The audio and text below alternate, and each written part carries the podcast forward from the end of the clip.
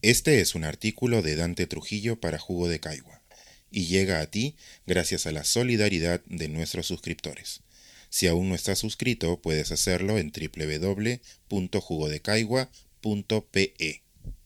Yo primero. A propósito de prebendas, gollerías y la normalización de privilegios mientras el país se cae a pedazos. Como a todos, menos unos cuantos cientos por lo visto, el destape del asunto de las vacunas de Sinopharm aplicadas indebidamente me resulta indignante.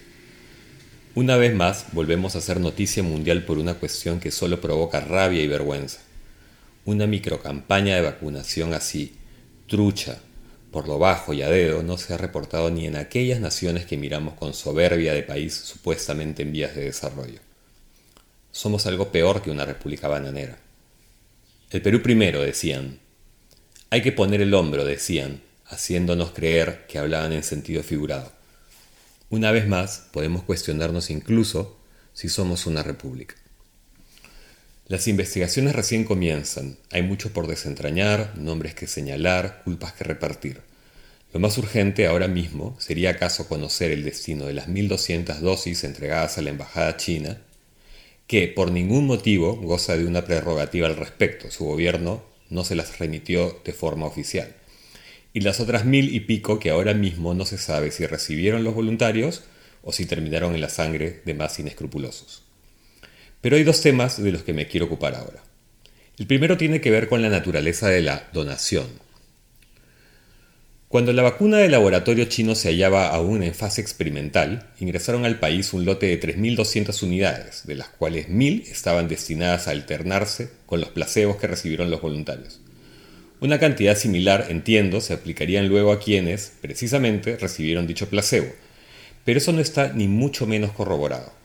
Lo cierto es que llegaron al menos 2.200 sustancias, repito que aún no estaban aprobadas como vacunas, cuyo destino, por lo visto, se tuvo claro desde el principio, la ilegalidad. Cada jefe de compras, todo gerente de logística, cualquiera que haya sido responsable de las adquisiciones de una empresa u organización, conoce la tentación que suelen ofrecer los vendedores y representantes de las compañías que buscan ser proveedoras. Regalitos, invitaciones, botellas en Navidad, tajadas. Es una práctica extendida ante eso, el comprador tiene dos opciones. Rechazar e incluso denunciar al vendedor o ceder. Si cedes y te compran con dinero, la cosa es más sencilla. Pero si te compran con especies, ocurre que o te festinas el soborno o, si no puedes hacerlo tú solo, lo vendes. Mi pregunta es, ¿qué recibieron Jarama, Málaga y demás involucrados en la administración de estas dosis?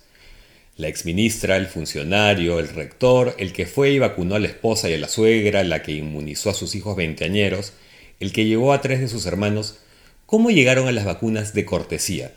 ¿Se pasaron la voz entre una pandilla oscura de funcionarios y lobistas? ¿Había un grupo de WhatsApp?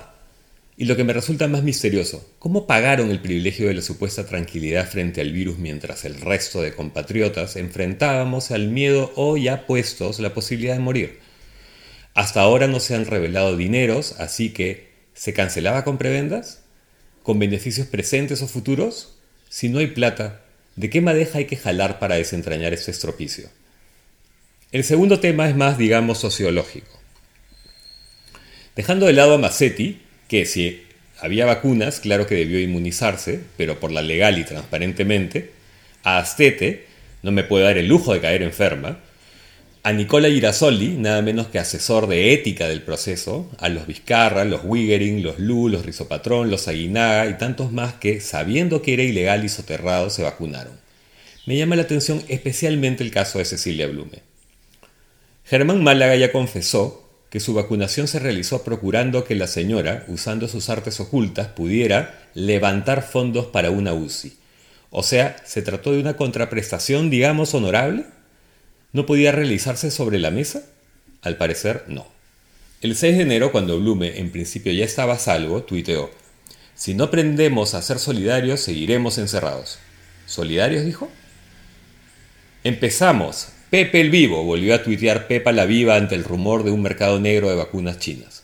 Por último, hace unos días, y solo confrontada con la evidencia, confesó, Efectivamente me vacuné, accediendo a una invitación y de total buena fe. Visto hoy lo considero un error y pido todas las disculpas del caso. Luego canceló su cuenta en la red. Y decía que es un tema sociológico porque en el Perú existe un pequeño pero influyente grupo humano al que, como a Blume, inmunizarse con vacunas ilegales y a escondidas, mientras la gente se muere a diario por falta de oxígeno o camas de cuidados intensivos, no le parece anómalo.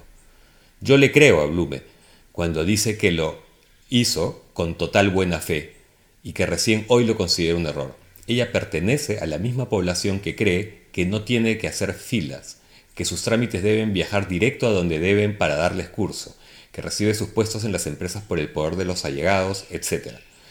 ¿Acaso ni siquiera se da cuenta de lo normalizada que tiene la gollería, la invitación exclusiva, el tarjetazo, la sala VIP? No concibe la adversidad ni la pobreza propia, no puede imaginarse enferma, no capta que si los derechos son solo para unos cuantos no son derechos sino privilegios. No comprende, de verdad no puede comprenderlo, que todos los ciudadanos somos iguales, con las mismas libertades y obligaciones, con las mismas oportunidades. Eso es una república.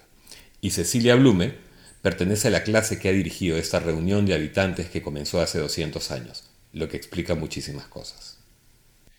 Este es un artículo de Dante Trujillo para Jugo de Caigua y llega a ti gracias a la solidaridad de nuestros suscriptores.